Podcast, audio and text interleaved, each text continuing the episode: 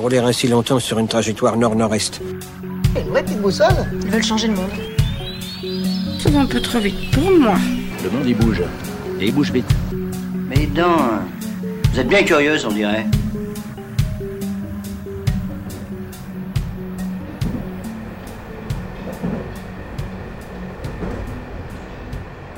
Est-ce que vous avez déjà eu cette impression que nous, je veux dire chaque humain sur cette planète, étions dans un train, lancé à grande vitesse, sur des rails infinis, aucune alternative, et rien ne peut le ralentir, aucune autre destination n'est possible. Ce train, certains y sont montés volontairement, d'autres pas. Ce train, il a une première classe, et plein d'autres derrière aussi. Certaines ressemblent à des cales, sombres, ainsi va le monde. Une phrase minuscule, mais pourtant un adage, qui dit l'immense sensation d'inéluctable. Cette trajectoire, ce train, l'horizon est un mur. Ici, brique d'injustice et violence sociale. Là, brique de désastres écologiques et ce mur qui grandit à la même vitesse que s'accélère la crise climatique. Peut-il être détourné, ce train? Peut-il ralentir? Qui peut le faire? Comment? Et pour quelle nouvelle destination? Quand l'improbable surgit, un autre futur entre dans la partie, est le titre du dernier livre de Yannick Roudot, publié aux éditions de la Mer Salée. Rejoignez-moi, dans mon petit wagon, on est un peu serré mais ensemble, nous allons explorer ce livre et peut-être entrevoir d'autres possibles pour lui ce train, pour nous dedans, qui sait? Rien ne peut arrêter l'économie mondiale dans sa course vers le gouffre qui nous attend en bout de route. Seul un choc, un événement improbable, peut nous stopper net en plein vol. Clouer les avions au sol, arrêter de pomper du gaz de schiste, nous contraindre à remettre en question nos certitudes et nos habitudes. Collectivement, nous ne le ferons pas volontairement, les quelques individus qui ont franchi le pas, qui explorent des modes de vie frugaux alternatifs, sont encore trop peu nombreux à travers le monde pour infléchir l'économie. Leur action est essentielle mais pas suffisante. Seul un gros obstacle sur notre route, comme la chute d'un arbre, un éboulement de pierre, peut nous arrêter. Le reste n'est que palabres et promesses qui n'engagent que ceux qui les reçoivent. Le surgissement de l'improbable est notre seule planche de salut. Encore faut-il saisir la balle au bon pour mettre en place un autre futur.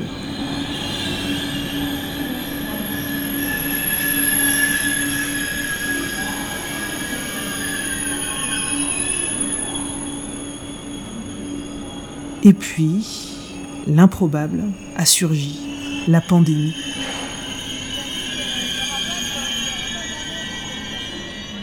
Malgré des mesures drastiques, les autorités chinoises se veulent rassurantes. Avec les mesures mises en place, nous allons empêcher l'épidémie de Le nombre de malades atteints par le nouveau type de coronavirus a triplé au cours des 24 dernières heures. Il serait à présent plus de 220. Trois personnes sont mortes. L'épidémie, apparue il y a un mois dans la ville de Wuhan, s'étend à présent à Pékin, Shenzhen, mais aussi Shanghai. L'improbable ça nous bouleverse, ça change tout notre façon de nous comporter, notre façon d'agir, de, penser, de voir le, temps. La voilà la voix de l'auteur, Yannick Roudot, conférencier, ancien journaliste économique et financier. Vous vous souvenez comment au premier semestre 2020 on entendait en boucle partout l'expression le monde d'après? Yannick s'en souvient aussi il s'attendait à ce que le monde d'après surgisse en trois mois, en six mois. Après le confinement, on allait tout changer.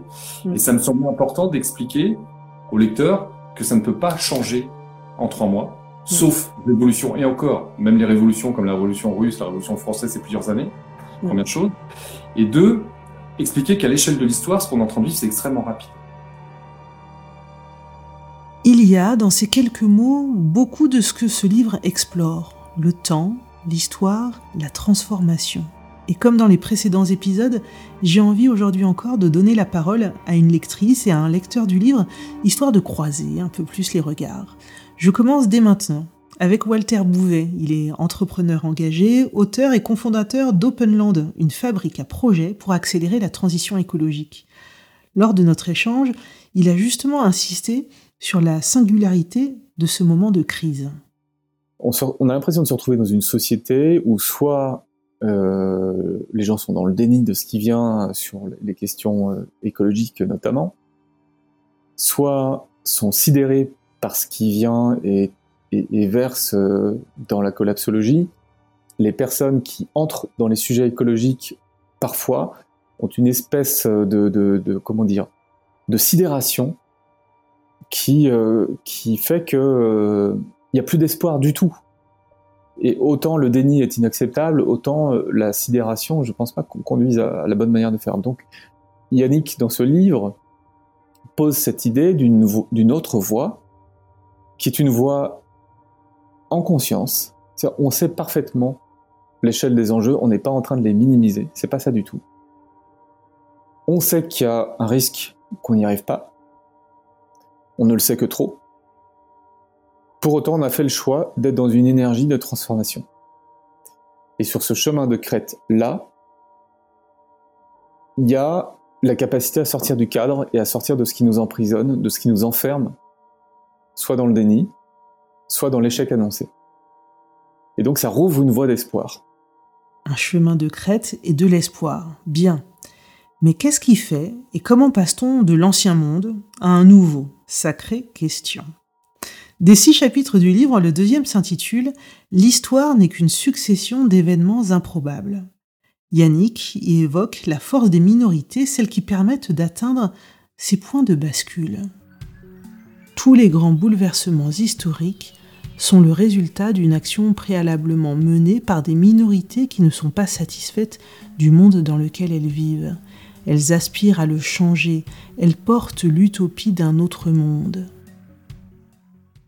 Peut-être avez-vous déjà entendu le chiffre de 10%. Il suffirait que 10% d'une population adopte un nouveau comportement pour qu'il se diffuse dans l'ensemble de la société. Cette notion de tipping point, point de bascule, est devenue célèbre, entre guillemets, dans la recherche sur les systèmes socio-écologiques depuis une vingtaine d'années, mais elle était utilisée bien avant dans d'autres domaines des sciences, de la chimie à la physique, en passant par la biologie. 10%, c'est le chiffre qui ressort des études sociologiques quand on regarde les mammifères se déplacer. Le chef bouge, les sous-chefs bougent dans le troupeau. Y a 10% du troupeau, le troupeau suit. Et ça, c'est pour tous les mammifères. Donc on, on pense que l'être humain est à peu près pareil. Mais Yannick apporte une nuance. Pour que ce seuil soit opérant, il faudrait qu'une partie des élites contribue à ces 10%. Quelque part, on est, on est au début de la chute de l'Empire romain. C'est-à-dire que le, christianisme apparaît à Rome, déstabilise l'Empire romain qui était polythéiste, et il y a une, une conquête idéologique qui se fait auprès du peuple romain, qui devient de plus en plus chrétien, jusqu'à ce que une partie de l'élite romaine devienne monothéiste elle aussi. Et là, c'est les guerres intestines entre sénateurs, etc. Et l'Empire romain finit par se désagréger pour plein d'autres raisons qui se sont euh, incrémentées autour, sont euh, catalysées autour de ça. C'est ce qui nous arrive. C'est-à-dire qu'aujourd'hui, il y a plein de faisceaux qui affaiblissent le modèle Crise financière probable, euh, crise économique certaine, crise sociale assurée, crise politique à venir. Et puis, il y a ces gens qui aspirent à un autre monde.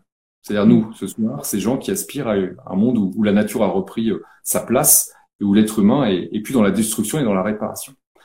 Combien on est? Ben, Aujourd'hui, on est, on fait partie du peuple, au sens étymologique. Mm. Nos élites ne sont pas encore très convaincues, quelques-unes, à droite à gauche, mais c'est loin d'être suffisant pour faire basculer cet empire. Mais dans les prochaines années, et par effet de rajeunissement, c'est-à-dire que la pyramide des âges fait que les plus vieux vont s'en aller et les jeunes politiciens et politiciennes vont arriver, et bien sur 15, 20 ans, peut-être, ça va bousculer. Inévitablement, les élites vont se convertir à cette urgence écologique naturelle par le rajeunissement et par les faits qui vont nous rattraper. C'est-à-dire que plus on est passif, plus on va vivre des ouragans, des inondations, des famines, des migrations, des stabilisations politiques, euh, des déstabilisations sociales parce que les gens vont avoir faim, vont, vont s'appauvrir. Donc plus on va être obligé d'agir. Donc c'est là où je suis convaincu qu'il y aura changement, transformation, parce que l'inaction n'est plus possible. Et tout ce qui est en train d'arriver, que ce soit les incendies australiens, ce qui se passe en Amazonie, crée une sorte d'indignation, suscite des réactions où les gens commencent à comprendre qu'effectivement, il y a urgence à agir. La grosse difficulté aujourd'hui dans le modèle, c'est que nos élites, pour beaucoup, ne voient pas le lien entre l'écologie, le bien-être social, la capacité à créer une économie créatrice de richesses et mieux distribuée. Notre train file toujours à vive allure, mais à bien y regarder, Ces deux rails que nous pensions uniques ne le sont pas, c'est un mirage. Des bifurcations sont possibles. Il faut que le levier soit actionné simultanément par des passagers installés, confinés, gardés, dans différents wagons de différentes classes. Alors, la trajectoire peut-elle changer? Ce temps de la bifurcation est chaotique. L'histoire nous l'apprend.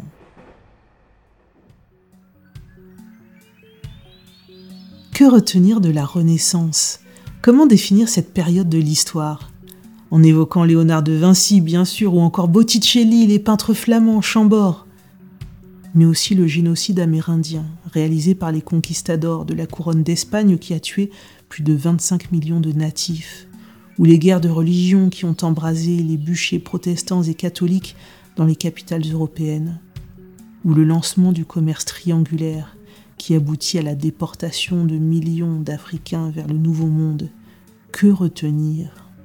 C'est-à-dire que dans une période euh, de grande transformation clair-obscur, comme le disait Gramsci, euh, le vieux monde tarde à, à mourir, l'ancien monde tarde à apparaître aussi, et dans ce clair-obscur apparaissent les monstres on va vite des monstruosités. Et ça a déjà commencé. Il suffit de regarder autour de nous ce qui se passe. On est dans des monstruosités. Nous serions en plein dans ce moment, cette décennie, ces temps incertains où l'ancien monde s'agrippe à ses pouvoirs.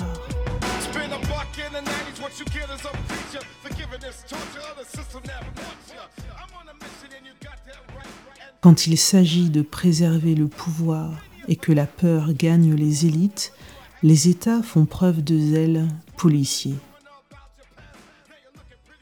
Et ce moment de chaos, on ne sait que trop que celles et ceux qui vont en payer le prix le plus fort seront les personnes dont le vieux monde fait des minorités des cibles de toutes les haines et replis sur soi faciles. Les personnes qui ne correspondent pas, disons-le, au mythe de la belle société patriarcale à l'occidentale.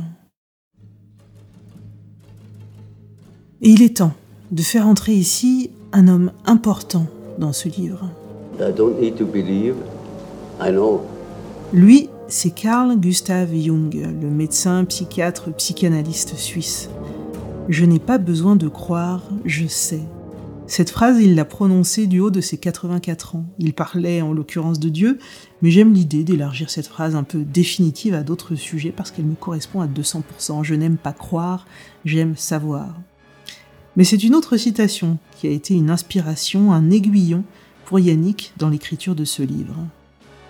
Les crises, les bouleversements et les maladies ne surgissent pas par hasard. Ils nous servent d'indicateurs pour rectifier une trajectoire, explorer de nouvelles orientations, expérimenter un autre chemin de vie. Pour moi, c'est vraiment un avant-gardiste en ce sens que parler d'inconscient collectif au début du XXe siècle, c'était quand même très très osé par rapport à tout ce qu'on a fait derrière. Il mm. était en avance et aujourd'hui ça revient en force. Et si les forces de bifurcation penchaient vers le pire, comment choisir une trajectoire juste Aujourd'hui, il y a plusieurs courants de pensée. Il y a les techno-progressistes. Ils pensent que la technologie va régler tous nos problèmes. Mm. On va capter le carbone, on va l'enfouir, on va avoir des robots qui vont surveiller euh, nos émissions. Euh, la science va nous sauver, des voitures électriques qui consomment moins, etc. Pour moi, ça c'est un leurre parce que ça fait abstraction complètement justement de l'aspect spirituel et de l'envie des êtres humains de prendre en charge leur destin. Et, et sans aller jusqu'à jusqu'au transhumanisme, qui à mon avis est une, une connerie en fait, mm. euh, la science ne peut pas nous tirer d'affaire s'il n'y a pas de révolution de la conscience. Mm. C'est-à-dire que si demain on a des technologies pour dépolluer la planète, mais qu'on le fait sans l'amour de la vie, sans l'amour de la planète, sans le respect de la nature, qu'est-ce qui va se passer? On va tous s'accuser quelque part. On va recommencer à déséquilibrer. Et donc, il faut à la fois une révolution euh, dans notre mode de pensée, notre façon d'agir, enfin du concret, des actions concrètes qu'on mène au quotidien, et en même temps motivé, mu par une intention qui qui, qui, sera motivée par le fait que la nature, on doit la sacraliser, la respecter comme l'ont fait, on en reparlera les peuples animistes, comme le font encore les peuples mais en ce sens que l'être humain aura un autre regard sur le monde. S'il n'y a pas de changement de regard sur le monde, sur la nature, sur notre place, les outils qu'on utilisera vont se retourner contre nous. Spiritualité, conscience, voilà les clés que Yannick propose pour guider cette grande bifurcation, pour ouvrir sur une nouvelle trajectoire.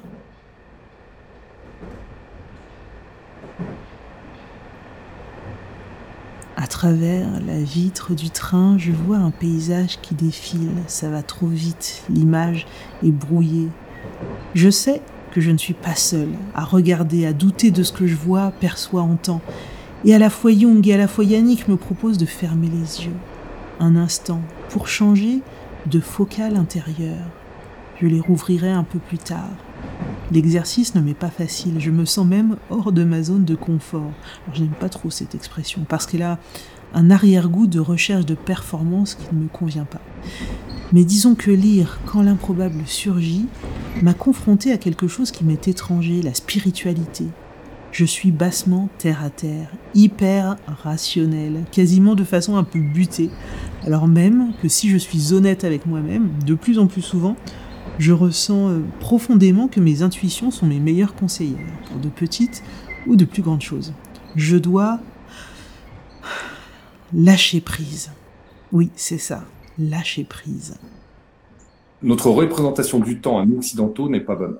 Elle est fausse. C'est pas moi qui le dis, c'est les physiciens de renom, Carlo Rovelli qui est prix Nobel, euh, Philippe Guillemant, euh, Nietzsche qui était philosophe, Einstein le aussi.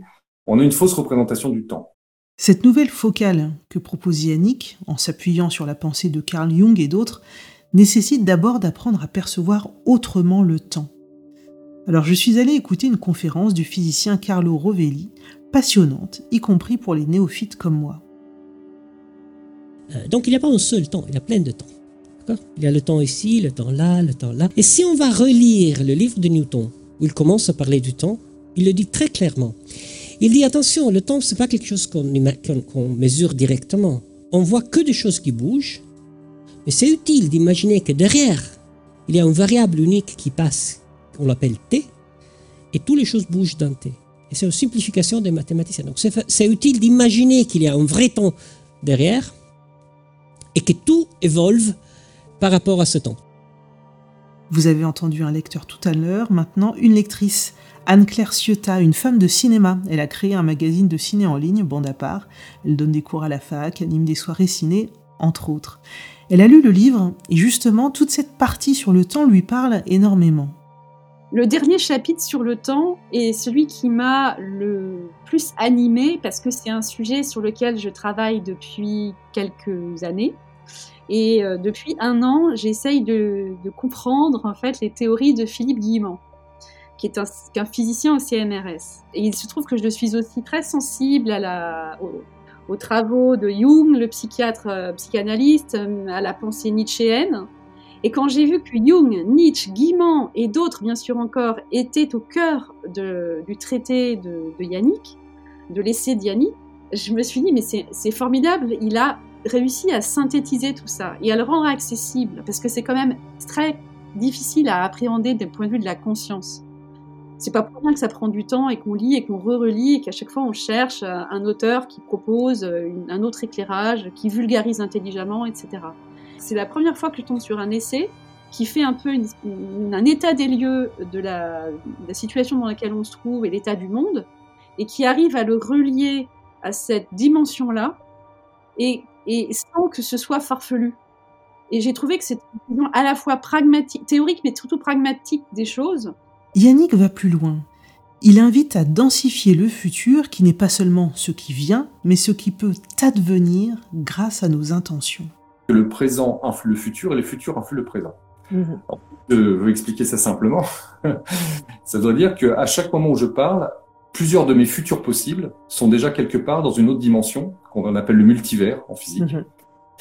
Et de cette dimension, bah, finalement, euh, mes intentions, mes pensées, vont faire qu'un de ces futurs va se densifier dans la réalité et qu'il va se concrétiser, va se matérialiser. Donc plus nous avons des pensées positives, plus nous avons des intentions de changer le monde, plus nous avons des intentions de résister à la dystopie ambiante, c'est-à-dire un monde numérisé, déshumanisé, clivant entre les peuples, entre les cultures, plus on alimente l'autre futur, l'autre archétype, on va dire, l'autre représentation philosophique, plus il a des chances de devenir réalité. Comme moi, Walter est, moins à l'aise avec ce concept de futur déjà déployé qui appelle le présent. Donc forcément, j'apprécie comment il donne un sens à cette projection des futurs. Que l'avenir soit ce qu'on va en faire et qu'il ne soit pas écrit, c'est l'un des messages principaux du, livre. Bah oui, c'est ça. Sinon, à quoi bon, quoi? On, est, on a tous été, je pense, confrontés quand on mène des projets, quand on crée des projets, on a défié le futur à nos petites échelles. Et ça a produit des choses. je pense qu'on l'a tous fait quand on décide de, créer quelque chose et que ce, quelque chose naît, quelque part, on défie le futur, on défie en tout cas un futur dans lequel cette chose n'existait pas si on n'avait pas eu l'audace.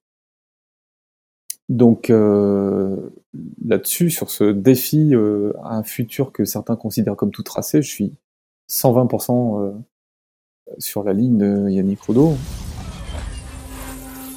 Des mondes sans fin, certains bienveillants et propices à la vie. D'autres emplis de malveillance et de voracité. Des endroits sombres où des pouvoirs plus vieux que le temps attendent, affamés et aux aguets.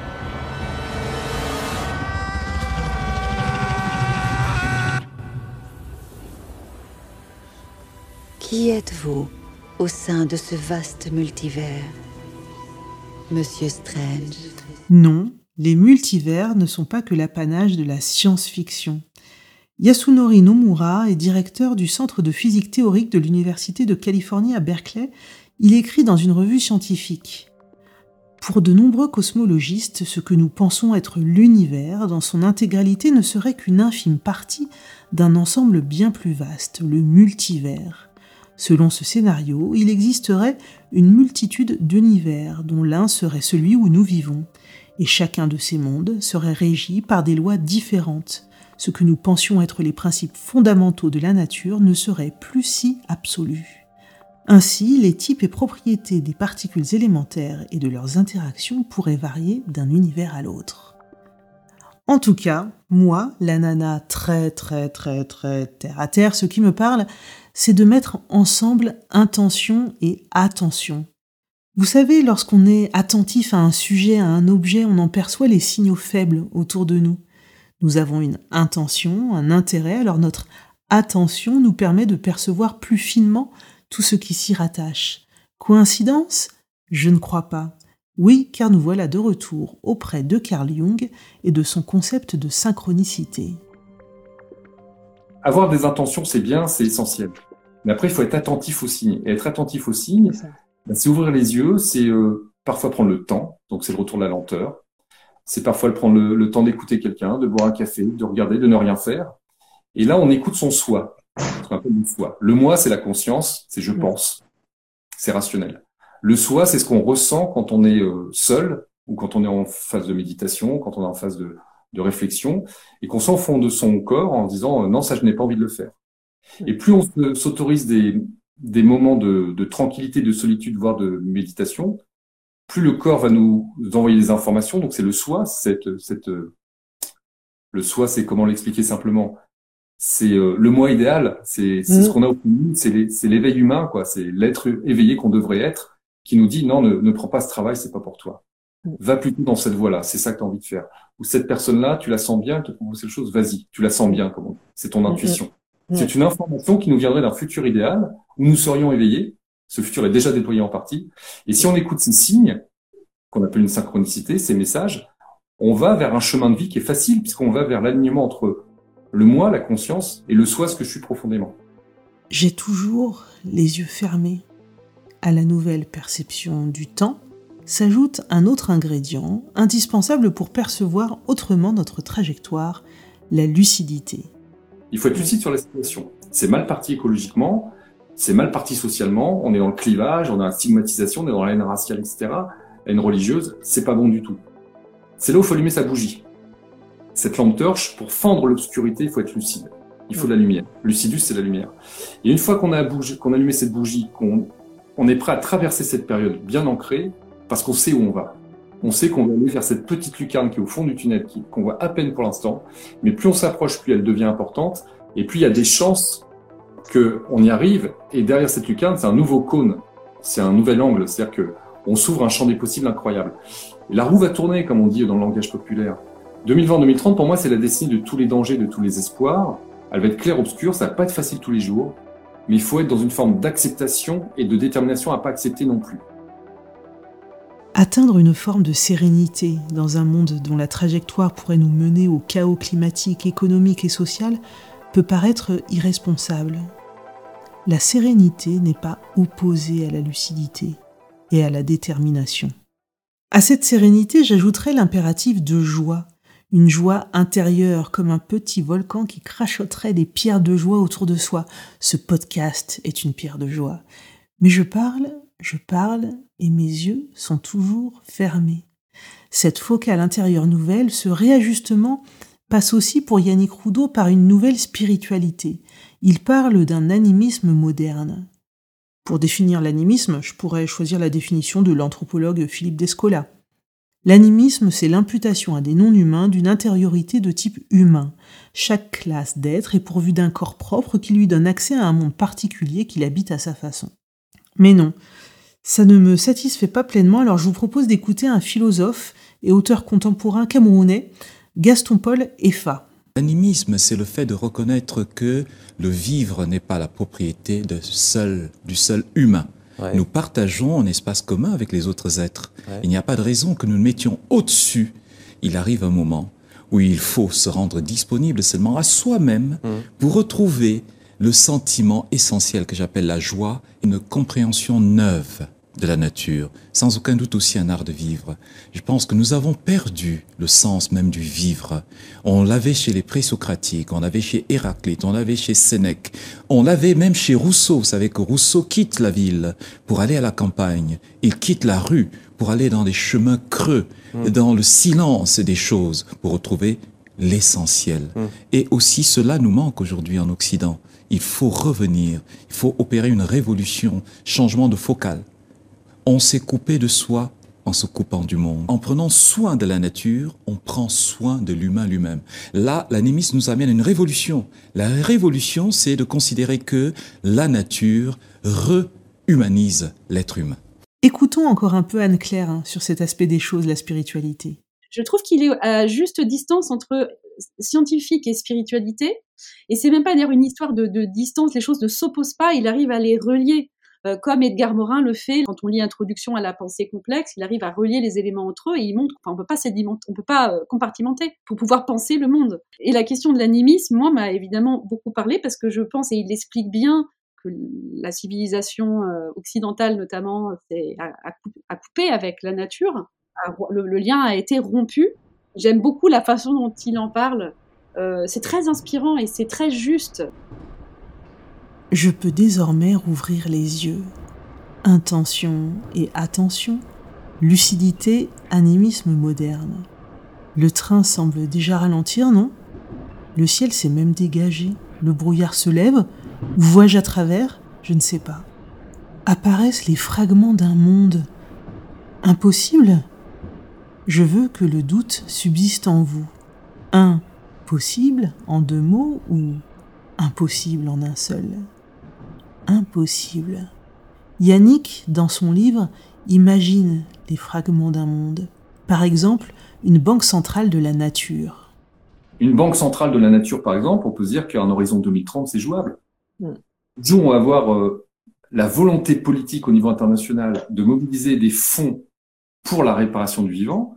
On va se rendre compte que les banques centrales européennes portent la dette des États, Fed, BCE aux États-Unis, et qu'il faut créer une nouvelle banque dotée de nouveaux moyens financiers pour pouvoir investir massivement dans la transformation du monde, mmh. la dépollution, la réparation, etc.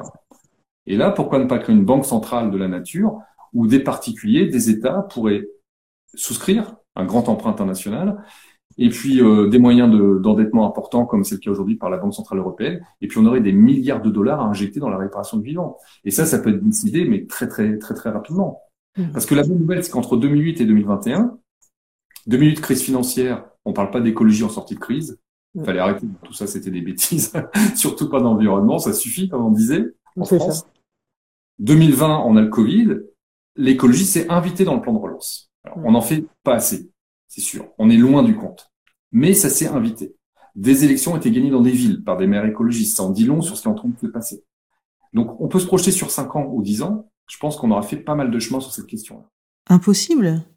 Et pourquoi pas une autre gouvernance? Et on pourrait très bien imaginer ce que j'appelle une gouvernance euh, réticulaire, polycellulaire. C'est pas très joli, mais la vie, c'est quoi? La vie, c'est des cellules qui seules meurent, ne peuvent pas vivre. Elles sont obligées de s'associer à un ensemble de cellules pour créer un organe. Cet organe s'associe à d'autres organes pour créer un corps. Ce corps s'associe à d'autres corps, on appelle ça une communauté. Cette communauté s'associe à d'autres communautés pour créer un pays ou un continent, et ainsi de suite. Ça veut dire quoi? Que si, à l'échelle, j'habite Nantes par exemple, à l'échelle du territoire nantais, on a politiquement la main pour investir sur tous les sujets, euh, éducation, hôpital, agriculture, on est libre. Il n'y a plus de politique agricole commune. C'est les Nantais qui décident de leur politique agricole, leur politique énergétique. Et puis, à côté, il y a la ville de Rennes, admettons, qui elle aussi a cette forme d'autonomie. On est interconnecté. Entre les deux métropoles, on travaille, on échange des flux, on échange des idées, on est solidaire en cas de difficultés alimentaires ou énergétiques. Et puis, il y a une troisième, euh, un troisième cercle qui est le cercle de la région. La région Bretagne, on va dire, s'il y a une culture locale, des coutumes. Et puis, il y a une culture, on va dire, française à redéfinir, mais tous ceux qui sont nés sur ce territoire partagent cette culture. Et puis, il y a la culture européenne qui est une supplémentaire, puis il y a la culture mondiale et puis à la Terre.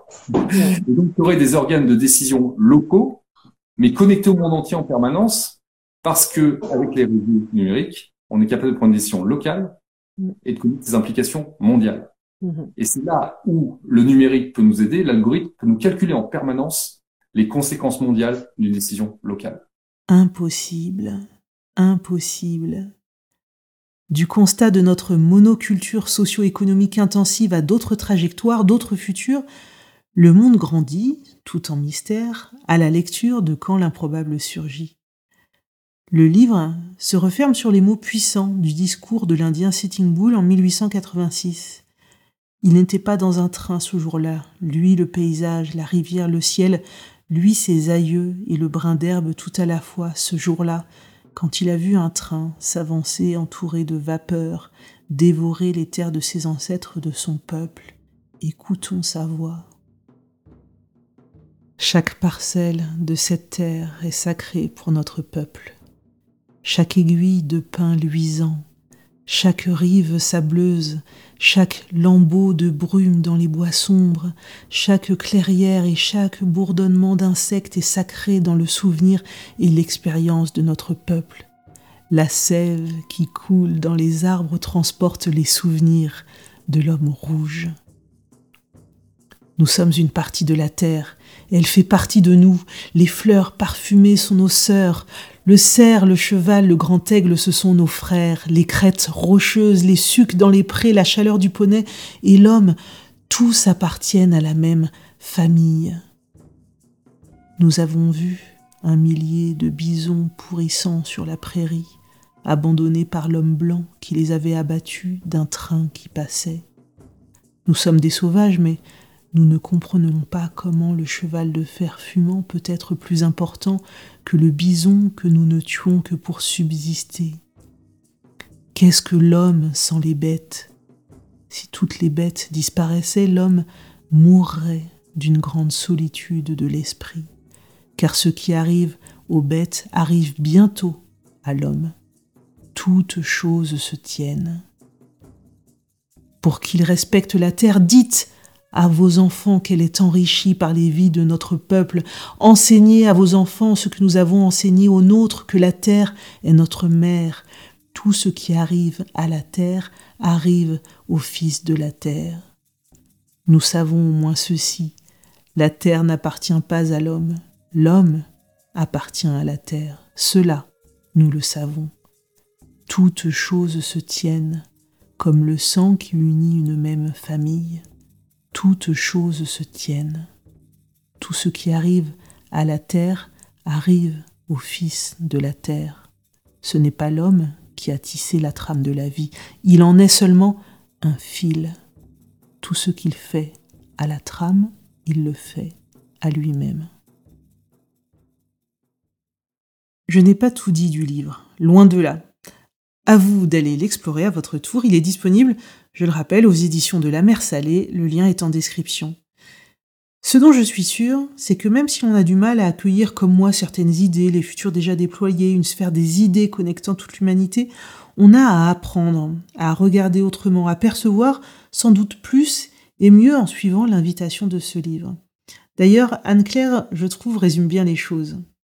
justement à s'ouvrir à l'improbable. On ne peut pas tout contrôler, donc on peut se faire une to-do list le matin si on veut.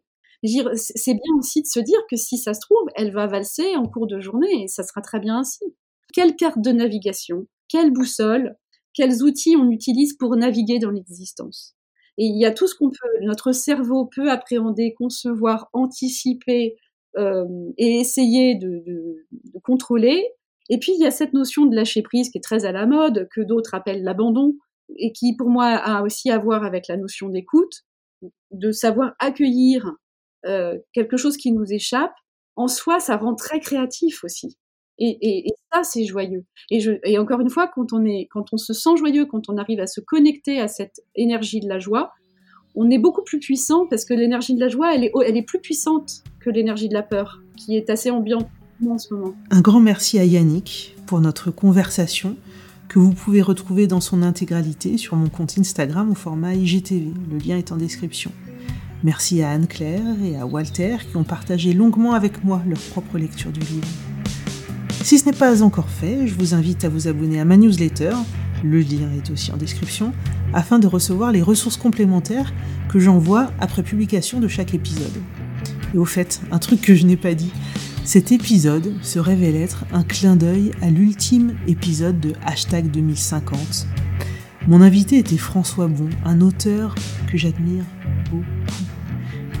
Pour guider notre conversation, il avait choisi le mot imprédictible. Imprédictible Improbable Coïncidence Je ne crois pas. Le prochain épisode s'intéressera au livre Le nucléaire, c'est fini de la Parisienne libérée paru aux éditions La Fabrique.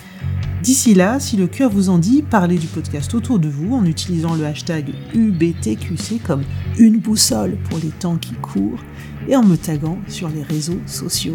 À très vite. La bonne vieille boussole qu'on doit traîner dans notre sac à dos, elle me permet d'aller vers un point que je peux viser. Elle m'évite de tourner en rond